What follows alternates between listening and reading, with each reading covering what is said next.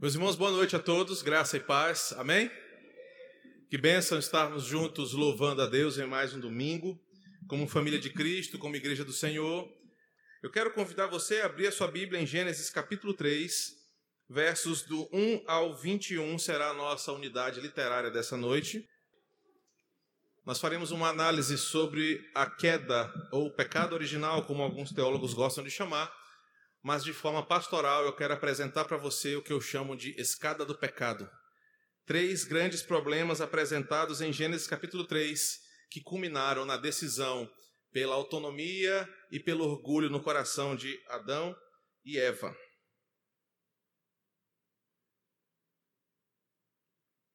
Gênesis capítulo 3, versos 1 ao 21. Antes disso, enquanto você encontra a, a, a unidade na sua Bíblia, Lembrar a todos os irmãos que estão aqui que domingo que vem nós teremos a nossa edição do Pra Acordar 2018, juntamente com o aniversário da igreja. A nossa igreja faz 22 anos, semana que vem. Nós teremos uma grande festa que começa na sexta noite, ah, com o evento do Pra Acordar. Serão três dias, sexta à noite, sábado pela manhã, uma roda de debate. Você também é convidado. Sábado à noite, também às 19 horas, e domingo pela manhã e noite. Será um final de semana de festa da nossa igreja. Serão dois preletores, o pastor Alain René, da Igreja Presbiteriana do Cruzeiro do Anil, juntamente comigo, falando sobre o tema, o Evangelho em um mundo caótico ou em um mundo em caos. Então você é nosso convidado, você que é membro dessa igreja, você que é visitante, que é congregado, também pode trazer a seus amigos. Será um momento de muito aprendizado. Teremos uma livraria à disposição dos irmãos com livros sobre o tema. No domingo, no sábado pela manhã, teremos um pastor de cada grande denominação aqui de São Luís, representando a sua denominação para tratar sobre o único tema. Então será uma roda de debate interdenominacional, onde nós vamos trabalhar o tema de, do cristão e a cultura. Como o cristão ou o evangélico se relaciona com a cultura local e como ela, o evangelho pode ser eficiente nessa, nesse relacionamento. Então, se eu fosse você, já colocava na agenda sexta-noite, sábado pela manhã às 9 horas, sábado à noite e domingo, na escola dominical, nós teremos uma grande festa, um café da manhã abençoado, domingo à noite teremos ceia, será um final de semana festivo para a nossa igreja e você é o nosso convidado. Leamos a palavra do Senhor, Gênesis capítulo 3, versos 1 ao 21. Mas a serpente, mais sagaz que todos os animais selváticos que o Senhor Deus tinha feito, disse à mulher: É assim que Deus disse: Não comereis de toda árvore do jardim? Respondeu-lhe a mulher: Do fruto das árvores do jardim podemos comer, mas do fruto da árvore que está no meio do jardim, disse Deus: Dele não comereis, nem tocareis nele, para que não morram. Então a serpente disse à mulher: É certo que não morrereis. Porque Deus sabe que no dia em que dele comerdes, se vos abrirão os olhos, e como Deus sereis conhecedores do bem e do mal.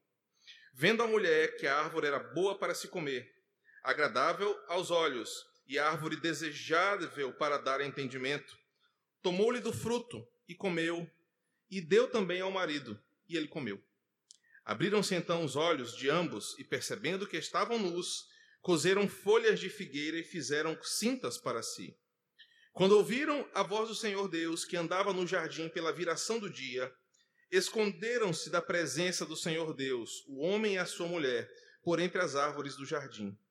E chamou o Senhor Deus ao homem e lhe perguntou: Onde estás?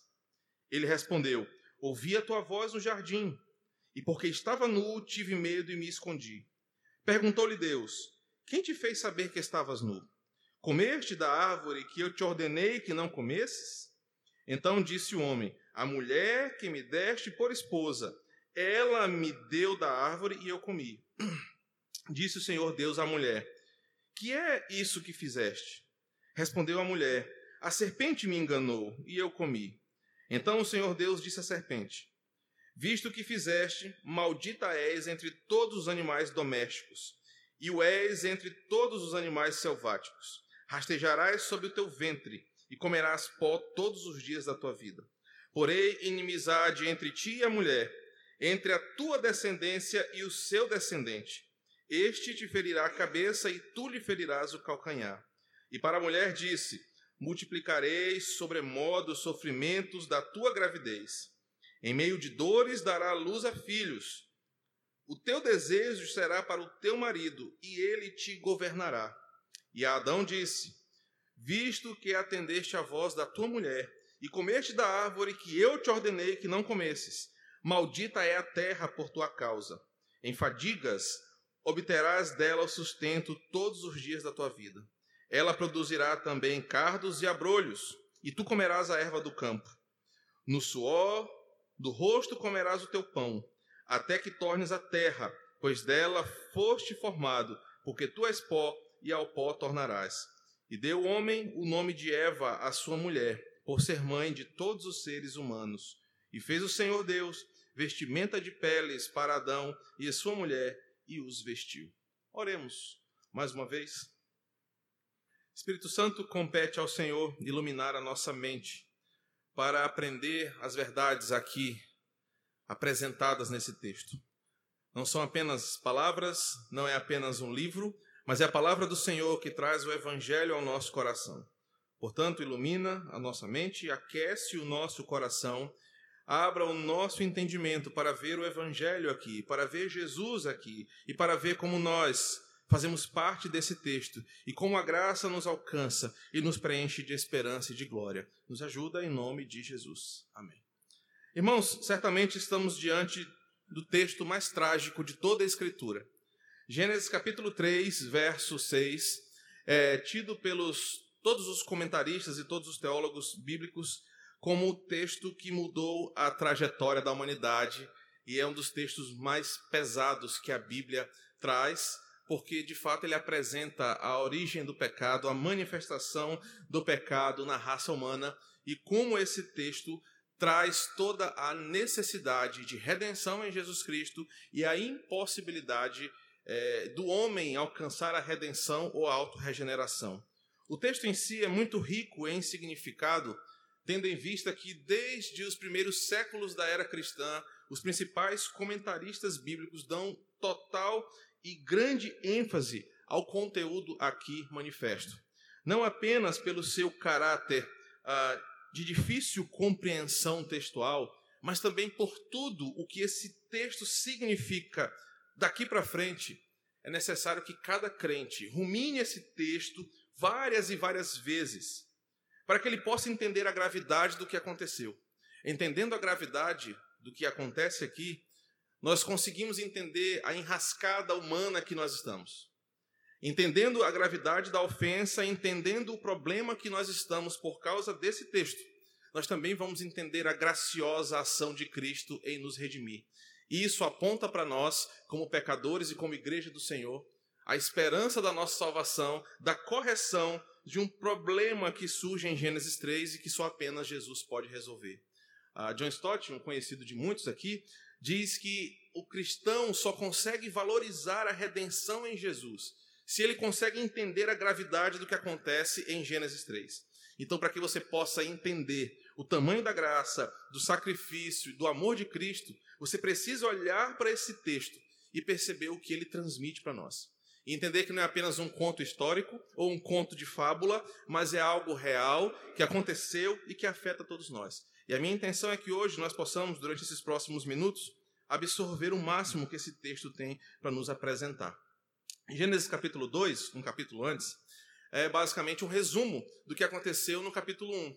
O capítulo 1, Moisés, com o povo no deserto, está catequizando aquele povo enquanto ele sai do Egito rumo à terra prometida, ensinando para eles quem foi o Deus que libertou aquele povo do Egito. Na confusão da libertação após as dez pragas, o povo saiu em debandada, saiu pelas portas do império. Muitos se perguntavam: quem nos libertou? Quem foi esse Deus que venceu a Faraó? Quem foi esse Deus que libertou um grupo de escravos e agora nos leva para um outro lugar? Moisés então escreve e ensina ao povo no livro de Gênesis, apresentando um Deus que é maior do que tudo. Ele apresenta um Deus que é maior do que o Egito, apresenta um Deus que é maior do que o sol, apresenta um Deus que criou todas as coisas, e é esse Deus que é desenhado no capítulo 1. No capítulo 2, nós temos uma repetição curta e resumida do que aconteceu no capítulo 1, mas com uma ênfase. Como homem e mulher foram criados e como a humanidade, homem e mulher, são seres especiais, dignos de atenção divina, porque eles foram criados à imagem e semelhança de Deus. O que Moisés está ensinando ali é que aquele povo foi muito, durante muito tempo subjugado, tratado de forma desumana, sofrendo a escravidão e a tortura do império egípcio, mas que Deus, em seu propósito original, cria o homem e a mulher com uma dignidade porque são a sua imagem e semelhança. O capítulo 2 é uma forma de levantar a dignidade e moral humana, porque foram criados à imagem e semelhança de Deus. O capítulo 2 termina com o grande casamento. É o primeiro casamento que nós temos na Bíblia. Deus ah, prepara, a partir do verso 18, uma companheira para Adão, e o texto termina com uma belíssima poesia de Adão, encontrando a sua esposa no versículo 22, e o versículo 22 ao 25 contam como foi esse encontro. Quando Adão acorda do seu sono, ele percebe o que Deus fez, o que Deus retirou da sua costela e o que ela havia se transformado, e Adão olha para aquela mulher e ele louva a Deus pela vida daquela, daquela mulher. E ele diz: Olha, essa sim, Senhor, era o que eu precisava. Essa vem de mim. Essa é uma companheira que o Senhor me deu, é osso do meu osso, carne da minha carne. Por isso ela é chamada de mulher, de varoa, ela é, é o complemento do homem. E aí o versículo, o versículo 24 nos apresenta a ordenança para o casamento e parece que está tudo bem. O homem está no paraíso, o homem está no lugar perfeito, livre do pecado, com a mulher ideal, com a mulher perfeita, tendo claramente no capítulo 1, dos versos 27 e 28, o que fazer, Deus aconselhando, conduzindo, instruindo o homem. O homem está no ambiente ideal, está com a presença de Deus constante em sua vida. Deus assume uma forma corpórea todos os dias para discipular o homem. O cenário parece perfeito. Só que se você olha para o início do capítulo 3, ele começa com uma conjunção adversativa. Mas. Mas a serpente, mais sagaz que todos os animais selváticos que o Senhor Deus tinha feito. Parece que Moisés escreve de propósito. Ele termina o capítulo 2 com uma grande expectativa: o casamento ideal, Deus, o noivo, a noiva, o paraíso, tudo perfeito. Parecia que estava tudo bem. Mas no capítulo 3 há uma, um corte de pensamento. Há um antagonismo de ideias, porque tudo que estava bem, de repente, começa a desandar para um declínio de morte. E o capítulo 3 começa dizendo que a serpente, mais sagaz do que todos os animais, começou a atacar aquele casal que estava no lugar perfeito, no relacionamento perfeito, na presença de um Deus perfeito e o que aconteceu foi que aquele casal não resistiu a essa investida. E ao estudar esse texto, eu apresento a vocês três palavras que eu chamo de escada do pecado, que são responsáveis por toda a tragédia que acontece aqui. As palavras são descuido, descaso e desrespeito. Descuido, descaso e desrespeito. Essas três palavras vão culminar na queda de Eva e Adão e no princípio de toda a trajetória do pecado humano. E se nós aprendermos essas três palavras, se nós guardarmos esse princípio em nosso coração, porque a estratégia vai se repetir todos os dias. A mesma serpente, o mesmo manipulador, o mesmo inimigo usa das mesmas estratégias em toda a Bíblia para derrubar o homem e a mulher de Deus. Então, se nós aprendermos essas três palavras, olhando para o texto de Gênesis, nós vamos conseguir entender o tamanho do nosso inimigo, a dificuldade que nós enfrentamos no relacionamento com o Senhor e como podemos vigiar para não tropeçar como Adão e Eva tropeçaram aqui no paraíso. E a primeira palavra que eu quero destacar para vocês chama-se descuido. E o descuido está aqui manifesto porque, mesmo estando no paraíso, mesmo estando num lugar perfeito. Adão e Eva não cuidaram de observar tudo o que estava acontecendo ao seu redor. E por um descuido, De Adão em relação a Eva, de Eva em relação à palavra do Senhor e do casal em temor a Deus, eles deram voz e ouvidos à serpente. A palavra descuido aqui ela é intencionalmente colocada porque o texto começa com a seguinte trama: A serpente, ali manipulada por Satanás, segundo o comentário de João Calvino, Satanás ele manipula aquele animal, porque dentre os animais que Deus havia criado, a serpente na sua forma original era um animal que era muito sagaz, não no sentido mal, mas no sentido de prudência, de observação, de inteligência.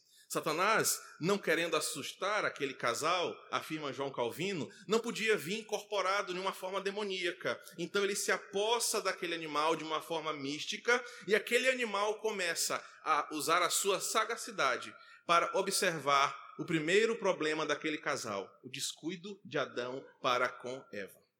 O cenário é o seguinte: Deus coloca aquele casal no jardim e fala o seguinte: olha, vocês podem comer tudo que está aqui. O cenário está tudo pronto para vocês. Eu criei isso para vocês desfrutarem da minha presença. No capítulo 2, no verso 15, você vai perceber que Deus propositalmente coloca o homem no jardim, no ambiente ideal, e fala: aproveitem de tudo, mas com uma condição. Aquela árvore que está ali, dela vocês não podem comer. A questão aqui não era porque a árvore era especial. Não era porque o seu fruto era melhor do que os outros. João Calvino chega a dizer que poderiam até ter árvores com o mesmo fruto espalhados pelo jardim.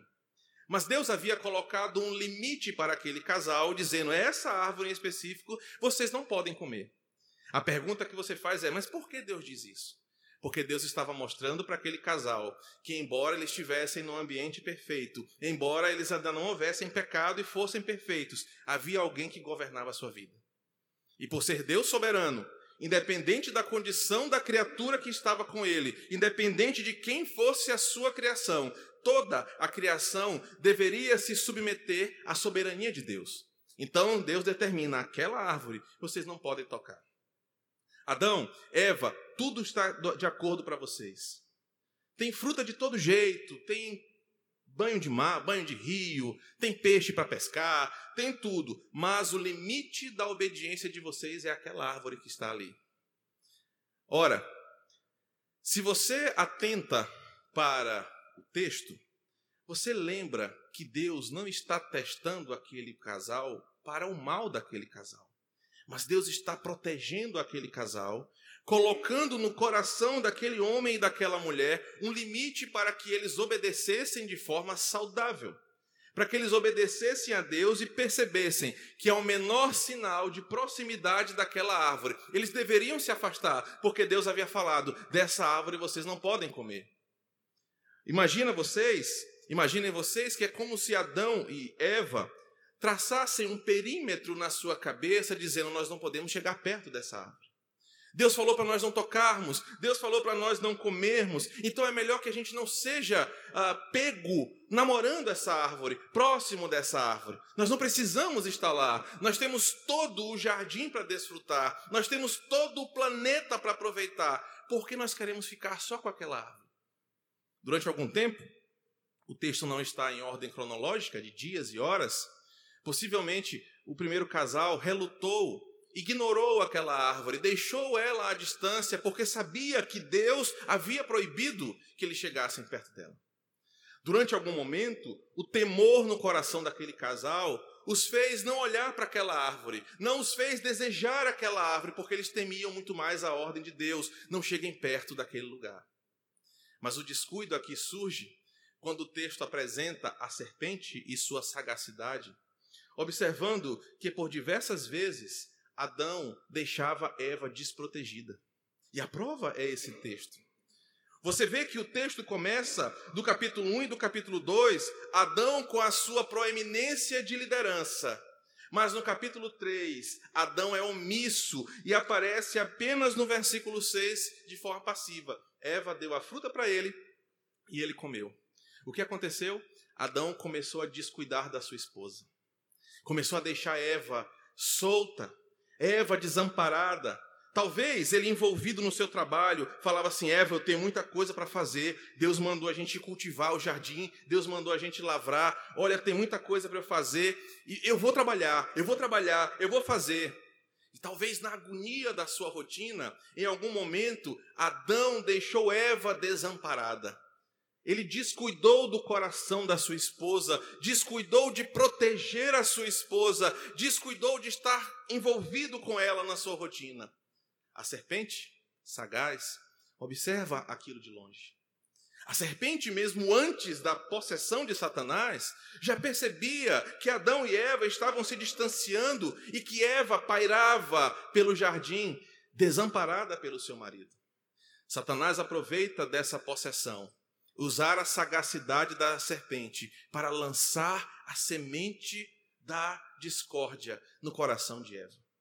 Ele, ele observa a brecha, primeiro, no descuido daquele casal. O homem estava descuidando do seu casamento em prol do trabalho, em prol das suas atividades dadas por Deus, em prol de realizar a vontade de Deus. Ele esqueceu que o seu compromisso maior era com a sua esposa. Ele deixou Eva sozinha. Mas o descuido não foi apenas de Adão.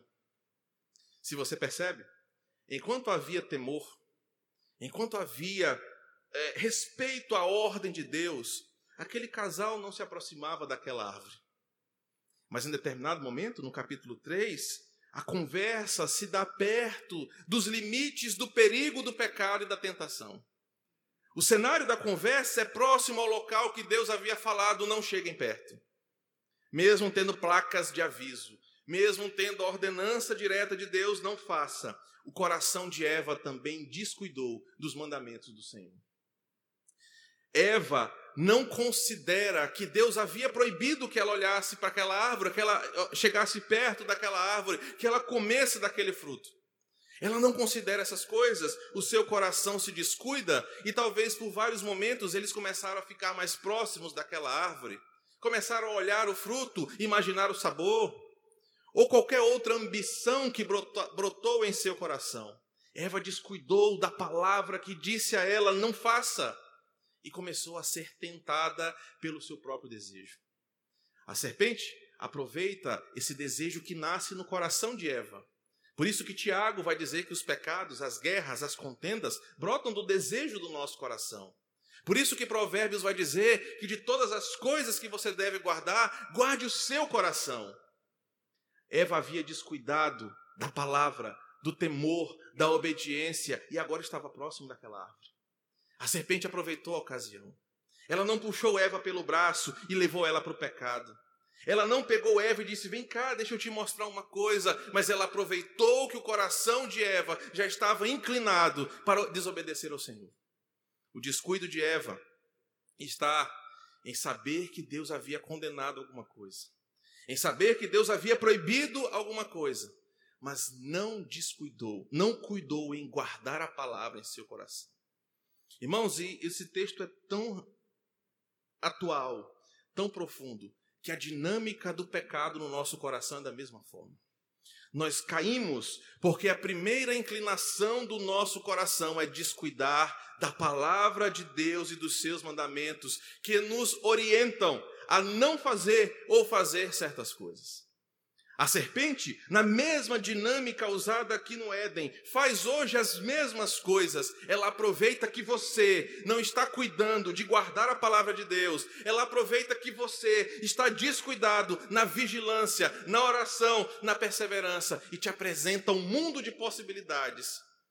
E você, pelo descuido, por não amar mais a palavra de Deus, não amar mais a vontade do Senhor, acaba fazendo o que o teu coração quer e o que o teu coração quer sempre será marcado pelo pecado, pela inclinação de desobedecer a Deus e tomar o lugar dele. O descuido aqui, primeiro, de Eva, de Adão para com a sua esposa, também simboliza homens aqui nessa noite que não prestam atenção na sua prioridade de cuidar da sua casa, do seu lar, da sua esposa, de serem homens bíblicos que pastoreiam a sua família, que lideram a sua casa, que protegem e que provêem as coisas para o seu lar. Adão tinha muitas desculpas aqui, assim como talvez você tenha essa noite. Não, pastor, eu trabalho demais, eu tenho dez empregos, eu sou um homem de negócios, eu faço isso, eu faço aquilo, e essas desculpas estão deixando o teu casamento desprotegido. E essas desculpas estão deixando que outra pessoa, de que outro ser, comece a minar coisas na cabeça da tua companheira. O descuido de Adão em se ocupar com as suas atividades deixou Eva desamparada. No desamparo de Adão para com Eva, o inimigo começou a semear as suas ideias num coração que já estava inclinado para o pecado. O que, é que nós aprendemos aqui para os nossos casamentos? Maridos, comecem a prestar atenção no seu casamento. Comecem a cuidar da esposa de vocês. Comecem a zelar pela intimidade, pela comunhão, pelo prazer da presença. Não deixe que o trabalho, não deixe que as suas outras ocupações tornem essas outras coisas mais importantes na tua vida do que a tua esposa e a tua família. Adão tinha uma, uma desculpa muito nobre, mas ainda assim ele estava errado. Adão estava com toda a razão em querer fazer tudo o que Deus mandou, mas ao não cuidar do coração da sua esposa, não pastorear o coração da sua esposa, ele peca contra o seu Deus. Com certeza, a vontade de Eva não, não se manifestou de um lado, de uma hora para outra. Quem é casado aqui sabe o que eu vou dizer. Lá em casa, Lely tem uma estratégia desse jeito. Ela toca no assunto uma vez de levinho. Ô, pizza é tão bom domingo à noite, né? E sai. Aí depois ela veio no Quatrá que tem pizzaria tão boa, né? E volta.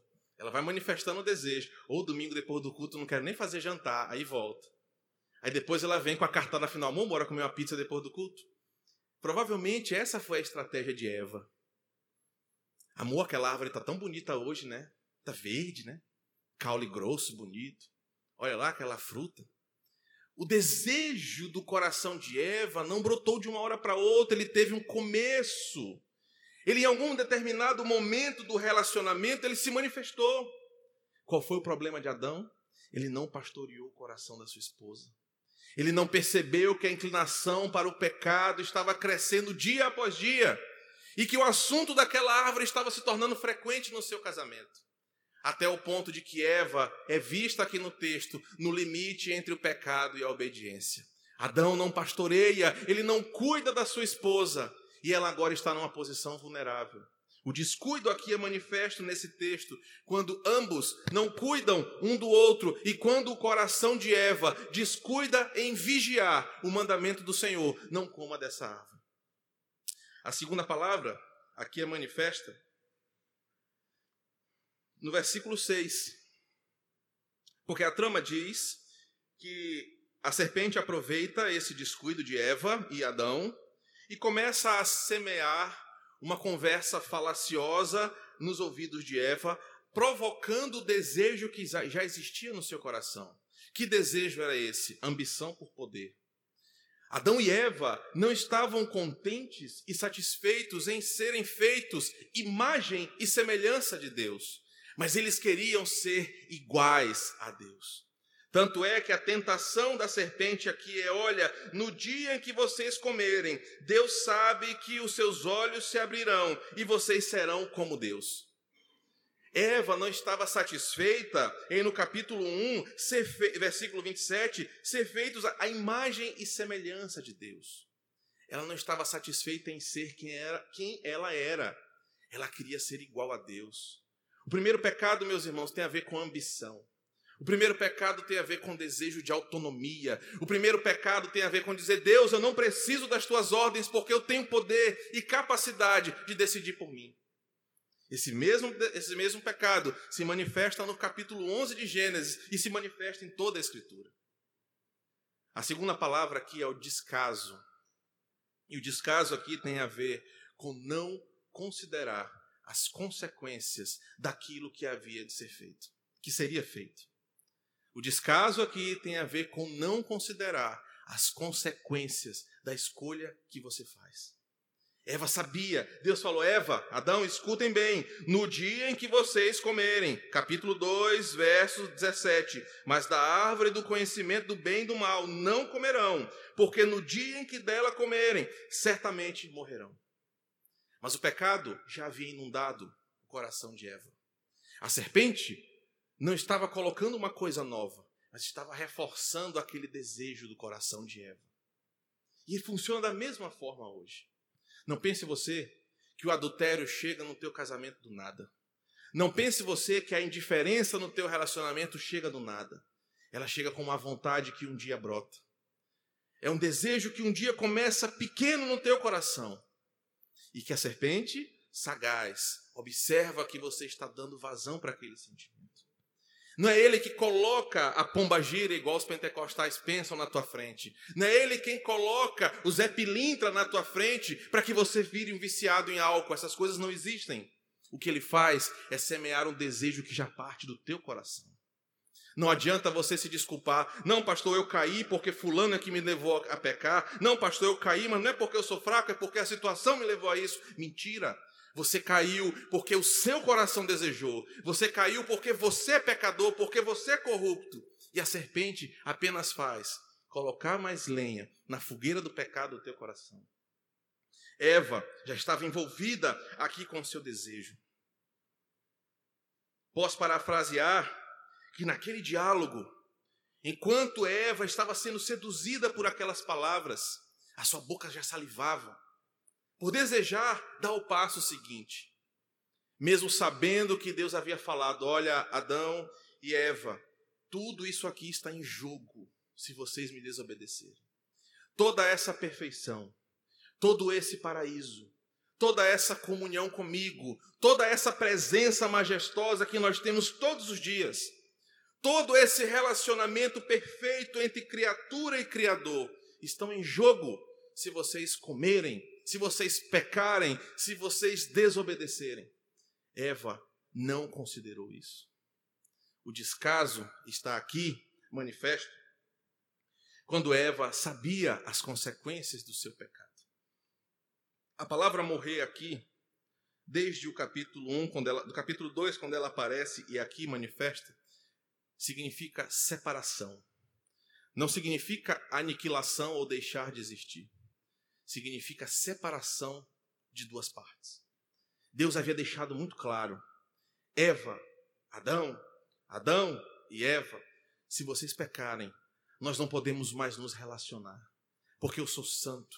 Em mim não há maldade, em mim não há pecado, em mim não há mal, e eu não posso me relacionar com o mal. No dia que vocês comerem, nós seremos separados um do outro. Vocês não terão mais acesso à minha presença. Eu não poderei mais chegar até vocês, porque sendo santo, eu sou justo e perfeito e não posso me relacionar com vocês.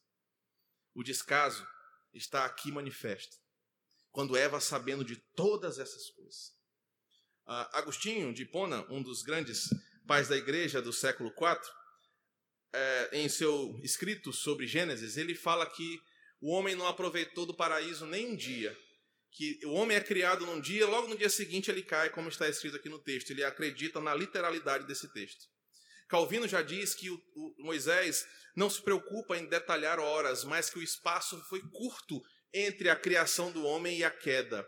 Por isso que a consequência ela é tão enérgica da parte de Deus. Mas independente da lacuna temporal, Eva havia sido doutrinada pelo próprio Deus a não pecar. Eva havia sido ensinada das consequências do seu pecado. Mas o versículo 6 diz que ela não se importou com nada disso. Ela vendo a árvore, ela estava perto. Ela percebeu que ela era agradável e boa para comer, que ela era bonita, ela era desejável. E ela sabia que comendo aquele fruto ela teria um, um propósito diferente. Ela não considera a ordem de Deus. Ela faz descaso da palavra de Deus e assim ela come, e assim ela peca, e assim ela bota tudo a perder, assim ela destrói toda a perfeição do Éden, assim ela coloca sobre a humanidade, sobre mim e sobre você, a consequência de uma atitude de descaso.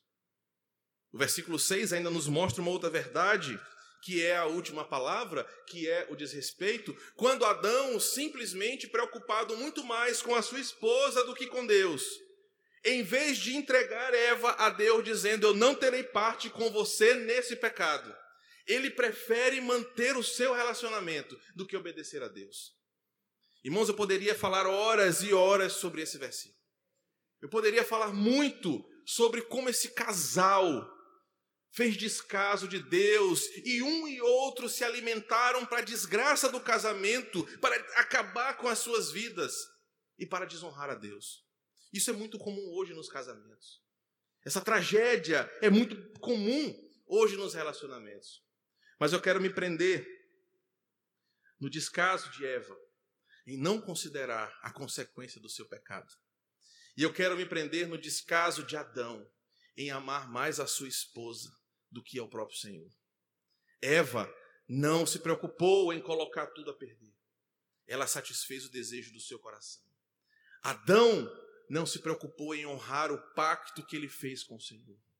Adão não pensou em mim, Adão não pensou em você, Adão não pensou em ninguém, pensou apenas na idolatria do seu casamento em continuar com a sua esposa. Adão sabia o que ela fez. Na hora, imagino eu, que Eva chega para Adão, eles estavam distantes, e Adão olha para ela, ele sabe o que ela fez. Ele entende o tamanho do problema que acabara de acontecer. Mas o que, que ele faz? Ele simplesmente pega e come. Meus irmãos, esse versículo, esse segundo ponto é importante para nós. Porque toda vez que você peca, toda vez que você faz as coisas que desonram a Deus e a sua palavra, você está cometendo um tremendo descaso com toda a história de redenção que Cristo fez na sua vida. Toda vez que você cai num pecado recorrente, e coloca desculpa no vício, e coloca desculpa na fraqueza, e coloca desculpa no momento que você está vivendo, e coloca desculpa no demônio, e coloca desculpa no PT, e coloca desculpa onde quer que seja. Você está desonrando, você está fazendo descaso da morte de Jesus na cruz para te salvar. Hebreus fala isso para nós no capítulo 6. Porque você peca, porque você é corrupto e não tem força para lutar contra o seu pecado, e por não ter força, você não se torna humilde o suficiente para clamar ao Senhor e pedir auxílio. Você prefere pecar, você prefere se afundar, você prefere dar vazão para os teus desejos do que considerar o mandamento do Senhor. Eva não considerou, fez descaso da palavra. Adão olhou para sua esposa e achou que era melhor continuar com ela, mesmo no pecado, mesmo ofendendo diretamente a Deus mesmo na lama e no lamaçal do pecado, e poderia até dizer: Senhor, mas foi o Senhor quem me deu essa mulher. Mas aquilo que fora bênção no capítulo 2 se tornou um motivo de idolatria no capítulo 3. Adão não teve coragem de negar a sua mulher para amar ao Senhor. Adão preferiu pecar. Adão preferiu cair, porque ele não amava o Senhor. O descaso aqui está manifesto porque um não, não faz caso de todo o peso da sua escolha, e outro não faz caso de quem era Deus na sua vida. E às vezes existem casais que amam muito mais um ao outro, estão envolvidos na prática do pecado, não conseguem se libertar dos seus vícios, não conseguem se libertar das suas correntes, mas são incapazes de olhar para o Senhor e pedir ajuda. São incapazes de olhar para Deus e dizer: Senhor, me livra dessa situação. Preferem se afundar, preferem comer o fruto, preferem cair, não fazendo caso da palavra de Deus. E por fim, para nós finalizarmos, a terceira palavra é o desrespeito. Descaso, descuido e desrespeito. A partir do versículo 7, os, os, o casal percebe o que eles fizeram. Alguns comentaristas diferem sobre o tempo disso aqui. Alguns falam que eles percebem o que fizeram, que mudou alguma coisa, e não apenas física, mas aqui é a mudança do estado original, e providenciam alguma resposta que venha colocar sobre isso que estava faltando. A opção foi fazer uma cinta de roupa. O versículo 8 fala que Deus estava vindo. Deus é onipresente, Deus é onipotente, Deus é majestoso, mas Deus escolheu uma forma corpórea para falar com aquele casal, para que eles pudessem entender quem era Deus. O texto fala que é na viração do dia. Alguns autores comentam que Adão e Eva passaram a primeira noite sombria da sua vida. Que eles ficaram a noite inteira remoendo-se agora no seu pecado, vendo que havia tudo mudado e que quando amanheceu, Deus apareceu. Outros autores acham que a viração do dia é de tarde para a noite, que quando a noite estava chegando, e Deus, sabendo que o homem não suportaria uma noite longe da sua presença por causa do pecado, Deus vem socorrer aquele casal. Mas o cenário agora ainda não é tão bom assim. Ainda há uma série de desrespeitos aqui. E o desrespeito dá quando Deus chega e fala: Adão, cadê você? Adão e Eva se escondem. O que antes era uma presença graciosa, alegre. Poxa, Deus está vindo na minha casa. Agora era uma presença que dava medo. Meu Deus, Deus está vindo ali. Isso é manifesto hoje quando o pecador se depara com um simples homem de Deus. Já percebeu que na frente do pastor o pessoal morre de medo de pecar? De falar palavrão? De, de se explodir, de ser mais enérgico? Na frente do pastor ninguém nem fala gíria, porque quer falar todo o tempo bíblico. Já percebeu isso, mano? É? Na frente do pastor ninguém quer mostrar que é pecador. Imagina Eva e Adão aqui. Meu Deus, lá vem Deus. Quer dizer, nem sei se fala, meu Deus, lá vem Deus. Meu Deus, lá vem, lá vem ele ali. Enfim. Começa agora um cenário de desrespeito. Deus sabia o que tinha acontecido. Mas Deus queria ouvir da boca do homem. Deus queria ouvir dos lábios daquele casal. Se eles entendiam o que eles tinham feito. O que Deus quer aqui é saber se o homem fez o que fez, entendendo o que havia feito. Deus pergunta a Adão: O que aconteceu, Adão? Eu trouxe pão, trouxe manteiga, trouxe café e tu correu, não te achei.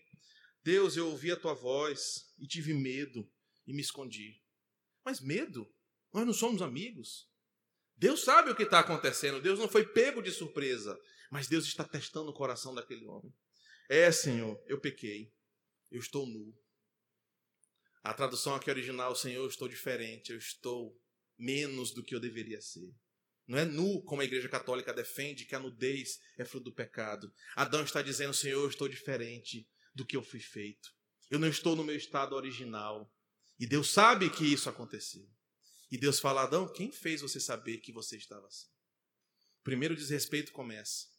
Deus foi a mulher que tu me deu. Mas Adão, eu não fiz acordo com a mulher. Eu não botei a mulher para liderar a tua casa. Adão, eu não fiz um pacto com a tua esposa, eu fiz um pacto que foi com você. Eu fiz você do pó da terra e Eva eu fiz da tua costela. Você é o líder da sua casa. Por que, que Eva tomou uma decisão concernente a toda a humanidade e você não fez nada? Adão desrespeitou o seu papel de liderança. E mesmo desrespeitando, ele ainda quis se justificar. Deus foi a mulher que tu me deu. Aquela miserável não se submete, aquela diaba não se curva. Mas Adão, eu não fiz acordo com ela. Eu fiz com você. Você desrespeitou um acordo que eu fiz com você. Você não cuidou do seu casamento, você não cuidou do jardim, você trouxe o mal para esse mundo. Adão desrespeitou a Deus quando não assumiu o seu papel de líder, de homem, de representante da humanidade. Aí Deus vai e procura a mulher. E aí, mulher, o que é que tu me diz? Versículo 13. Senhor, foi a serpente que me enganou. Mas Eva, por que você ouviu a voz da serpente e não ouviu a minha voz? Versículo 14, 13 e 14. Por que você preferiu desrespeitar a minha autoridade e se submeter ao comando da serpente? Eva, por que você não respeita o meu mandamento e se submete à vontade do inimigo? Irmãos, Eva desrespeita a Deus quando não se submete à sua autoridade e ouve a voz do inimigo e se submete à voz da serpente. Serpente, vem cá. Versículo 14. Está vendo o que você fez? Por tua causa, você é maldita enquanto ser físico. Enquanto ser físico animal, você sofrerá a penalidade. Você não terá braços, você não terá pernas, você será odiada, você será nojenta, ninguém gostará de ti. Você trouxe o que havia no coração do homem e ele se tornou pecador. Você será maldita. Mas um dia isso vai mudar. Versículo 15. O desrespeito aqui, irmãos, é apresentado quando nem homem nem mulher, um para com o outro e os dois para com Deus, respeitam quem é o Senhor. Sabe o que acontece no teu casamento, no meu casamento, quando nós não respeitamos ao Senhor? Nós começamos a dar desculpas. Nós, nós começamos a não sustentar a nossa palavra, nós começamos a negociar os nossos valores, nós começamos a fazer coisas erradas, nos colocando desculpas na cabeça que nós somos vítimas. Quando nós não respeitamos quem Deus é, quando nós não respeitamos o que Deus fez e o que Ele nos ordena, nós começamos a dar desculpas para não assumir que somos pecadores. Nós desrespeitamos a Deus, desrespeitamos o nosso papel no lar, desrespeitamos quem nós somos na igreja, porque somos pecadores, covardes, porque nós não amamos a Deus. Cada vez que você peca contra a sua esposa, contra o seu marido, contra o Senhor, você está desrespeitando quem Deus é. Irmãos, essas três palavras nos apresentam um cenário fantástico da escada do pecado. Mas Deus não deixa o homem desamparado. No versículo 15, ele faz a promessa que um dia essa separação seria resolvida, que haveria de vir o redentor pisar na cabeça da serpente que trouxe o pecado manifesto no primeiro casal, e que um dia o próprio Senhor construiria de volta a ponte e que homem e mulher e o próprio Deus desfrutariam do paraíso eternamente. O versículo 18 é, o versículo 20, desculpa, após toda essa trama, vai nos fa falar do desfecho final e de como esse texto aponta para Jesus. Nós temos até então agora o cenário do pecado, mas agora no versículo 21, Jesus aparece. Você pode até não enxergar o nome dele aqui, mas Jesus está aqui. O homem e a mulher estavam agora condenados eles não podiam mais ficar no paraíso. Logo nos versículos seguintes, eles vão ser expulsos. A terra está amaldiçoada, o mundo está condenado, tudo foi destruído. O homem não pode se salvar, o homem não pode se proteger do perigo. Mas no versículo 21, o próprio Deus mata um inocente. Um animal inocente que não tem nada a ver com aquela história, teve que morrer para fazer uma vestimenta para aquele casal. Gênesis 3, 21 apresenta Jesus Cristo no que ele haveria de fazer por nós. O justo morrendo pelos injustos para nos cobrir com a sua graça, para pagar o preço pelos nossos pecados, para que o próprio Deus pudesse proteger os seus filhos. Gênesis 3, versículo 21, fala que para o conserto do pecado, o inocente precisava morrer. Alguém que não foi contaminado pelo pecado, alguém que não tinha nada a ver com essa trama, precisava pagar o preço pelo meu erro, pelo erro de Adão, pelo erro de todos nós. Deus, observando a escada do pecado, sabia o tamanho da encrenca que homem e mulher haviam se metido. Sabia que eles não conseguiriam resolver.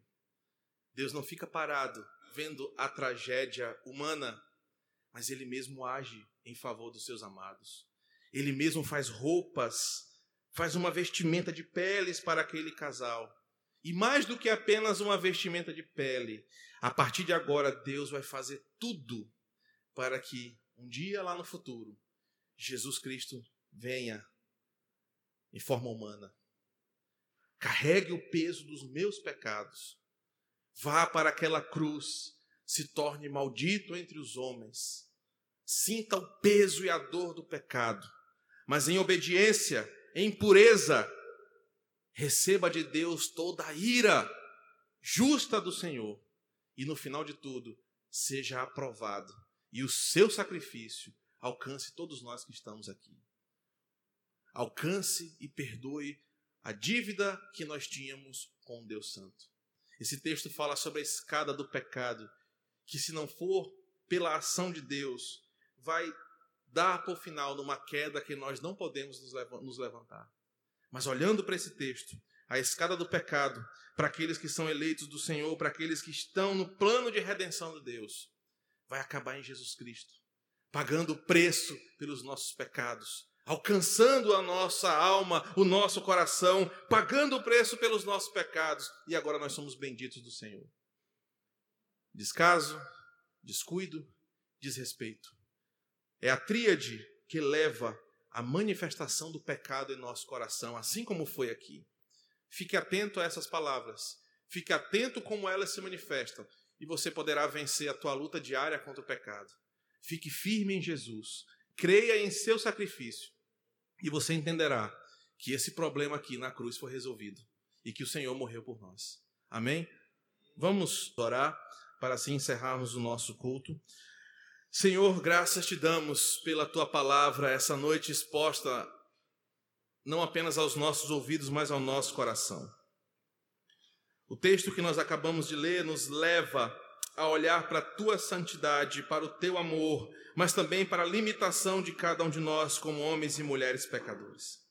Que, a exemplo desse capítulo que nós acabamos de ler, possamos aprender como o pecado se manifesta em nós, como a, o inimigo usa da sua estratégia para manifestar o que há de errado em nosso coração. Suplicamos para que o Senhor nos ajude.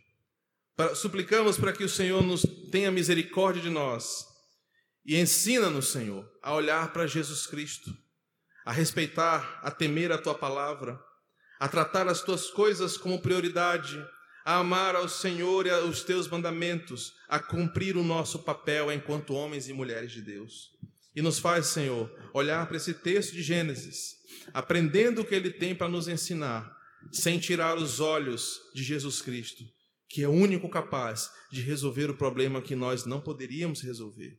Obrigado porque o Senhor nos salvou, porque o Senhor morreu em nosso lugar, porque o Senhor trouxe a solução final para o maior problema da humanidade. É por isso que estamos aqui, para te louvar, para agradecer pelo tamanho do teu sacrifício. E por isso nós te bendizemos. E assim oramos em nome de Jesus. Amém.